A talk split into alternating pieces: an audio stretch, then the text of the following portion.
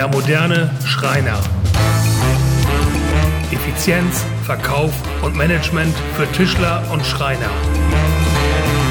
Ein Podcast von und mit Yannick Ruschmeier von Truncut.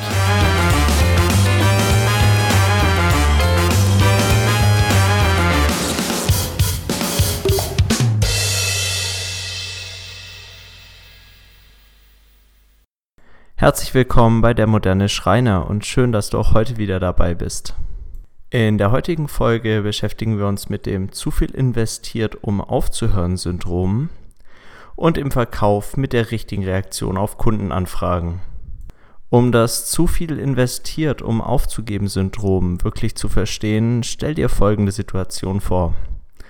Zwei Frauen sitzen zusammen beim Kaffeeklatsch und die eine beschwert sich über ihren Mann. Er hat keine Zeit für sie, er schaut nur noch Fußball, er arbeitet zu lange, er hat ganz andere Prioritäten als sie, ein anderes Leben, andere Hobbys. Und irgendwie ist die Luft raus.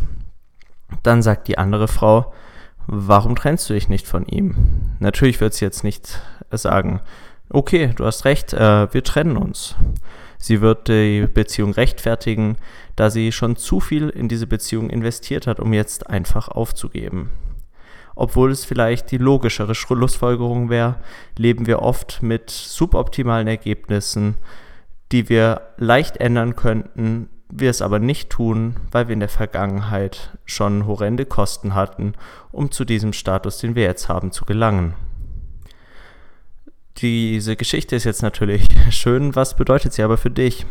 Ähm, auch in den Projekten, die man als Schreiner jeden Tag hat, merkt man natürlich, ähm, dass es an bestimmten Stellen zu Problemen kommen kann.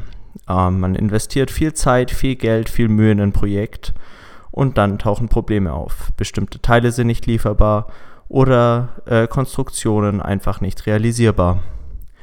An der Stelle denken wir viel zu selten darüber nach, das Projekt über den Haufen zu werfen und von vorne anzufangen. Stattdessen wird zehnfach korrigiert und der Kunde bekommt nachher einen fünfmal ausgebesserten Schrank mit eventuellen Fehlern, die Sie nicht vorhersehen konnten.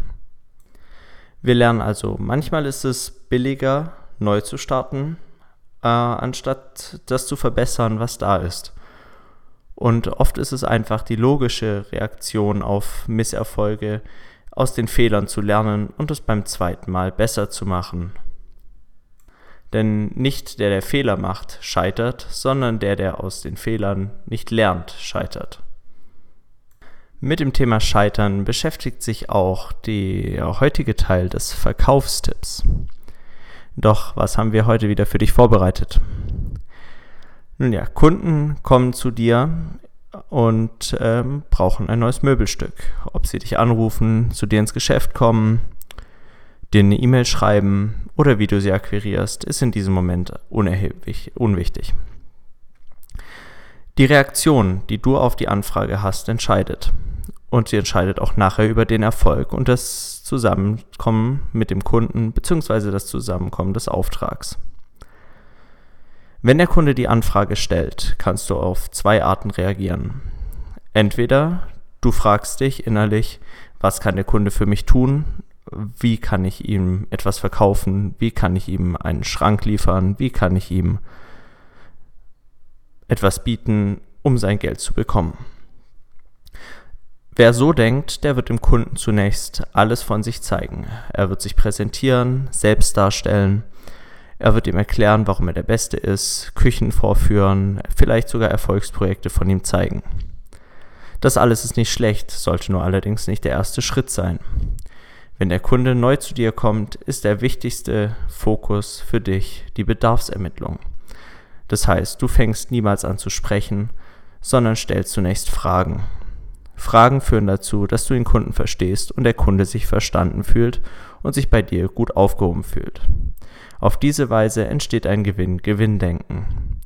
Der Kunde ist im Nachhinein ein, bereit, einen viel höheren Preis zu zahlen, da er denkt, dass du seine Probleme verstehst, sich sicher ist, dass du mit den Pro für die Probleme die richtige Lösung hast und ist deshalb auch bereit, einen deutlich höheren Preis zu bezahlen, den du nachher auch viel weniger rechtfertigen musst. Doch was verkaufen wir wirklich? In Wahrheit verkaufen wir niemals einen Schrank. Du verkaufst keine Wohnwand und keine Küche. Du verkaufst die Lösung für ein Problem, das der Kunde hat. Hat der Kunde also das Gefühl, dass du ihm dieses Problem lösen kannst und das liefern kannst, was er möchte, so wird er sich für dich entscheiden.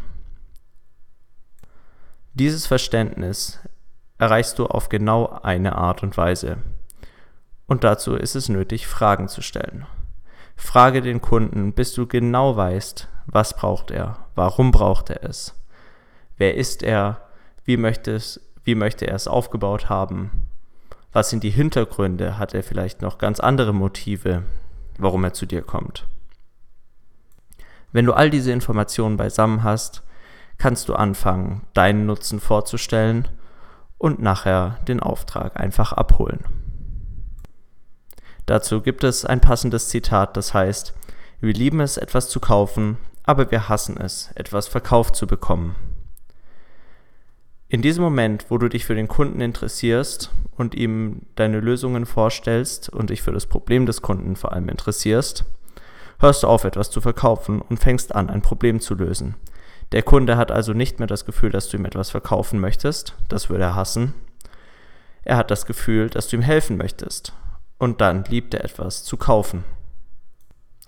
Sobald diese Handlungsweisen bei dir in Fleisch und Blut übergegangen sind, können wir von Gewohnheiten sprechen. Es wird also zur Gewohnheit, dass du den Kunden zunächst fragst, was brauchst du, was willst du, wer bist du und alles Erdenkliche über den Kunden in Erfahrung bringst.